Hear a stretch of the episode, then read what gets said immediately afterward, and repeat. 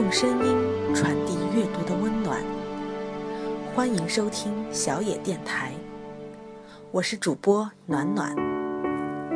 今天与大家分享的是庄雅婷的《温暖是一种小确幸》。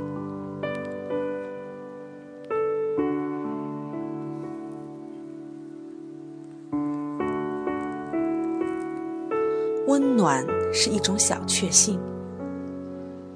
我的师兄李海鹏曾经写：“陈丹青先生第一次去美国，大吃了一惊。街上的年轻男女，人人长着一张没受过欺负的脸。我猜陈先生忘了说一句话，就是那还是一些不准备欺负别人的脸。受欺负的脸长成什么样？”我还真不太能端详得出来，但不快乐的脸我是见多了。如果你在街头站会儿，凝视着路人的脸，你就会发现很多人面无表情，如一块冰冷铁板；更有眉头紧锁、尽显压力庞大者，还有各种幽怨、愤恨、欲望强烈的面孔，让你觉得。原来我们格外热爱那些纯真幼稚的面孔，是因为他们有着阳光和开心的气质。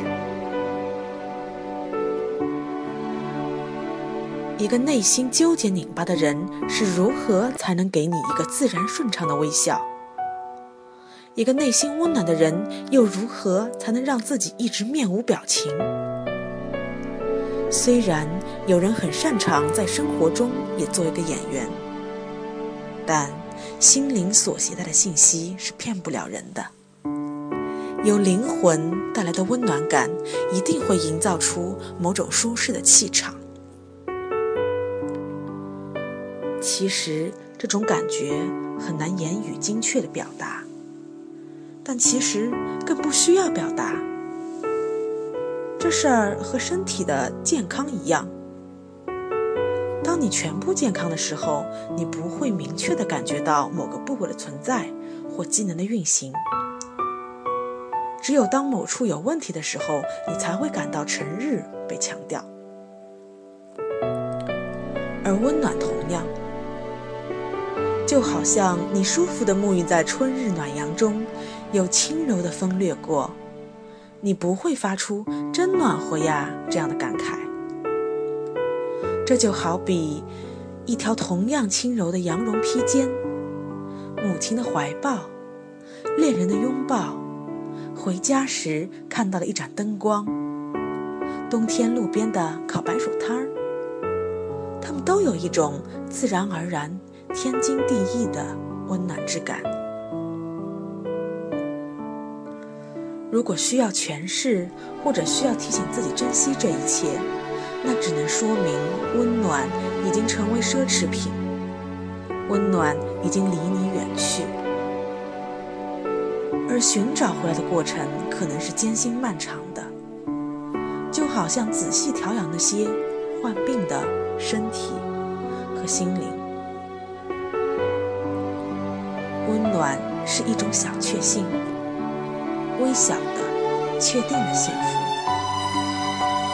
轰轰烈烈的干柴烈火虽然壮观，但太容易灼伤；而冰冷很显然和理智与现实紧密联系，更有可能是一种保护色。我们生活在当下时代，每一座城市都在急吼吼地想成为国际大都市，唯一的价值体系是成功。言必谈政治经济和意义的时候，温暖就变得可有可无，被视为小情调、小清新、小文艺般的锦上添花。所以，每个人的内心都有点像一坨无坚不摧的钢铁战士，冷冰冰、硬邦邦。虽然有可能只是外壳如此，内里依旧是柔软不堪。暖，它就在那儿，一直不温不火，显得太过平常，不拧巴，不激烈，不出味，如一粥一饭般平实朴素，所以平凡的不值得过多关注，乃至慢慢的，我们的生活充斥了压力、焦虑、奋斗、拼搏这样的词儿，温暖就真的变成了一种奢侈品。的是微小的、确定的幸福啊，那么容易实现。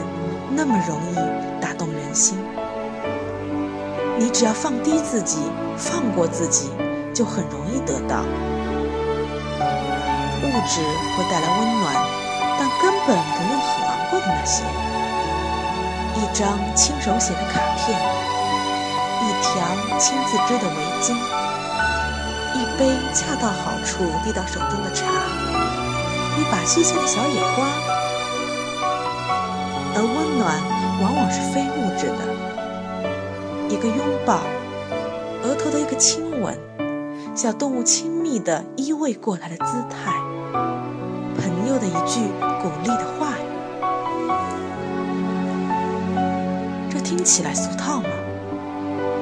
也许，但就是这些东西让你感觉到爱和被爱，感觉到自己是在真真切切的活着。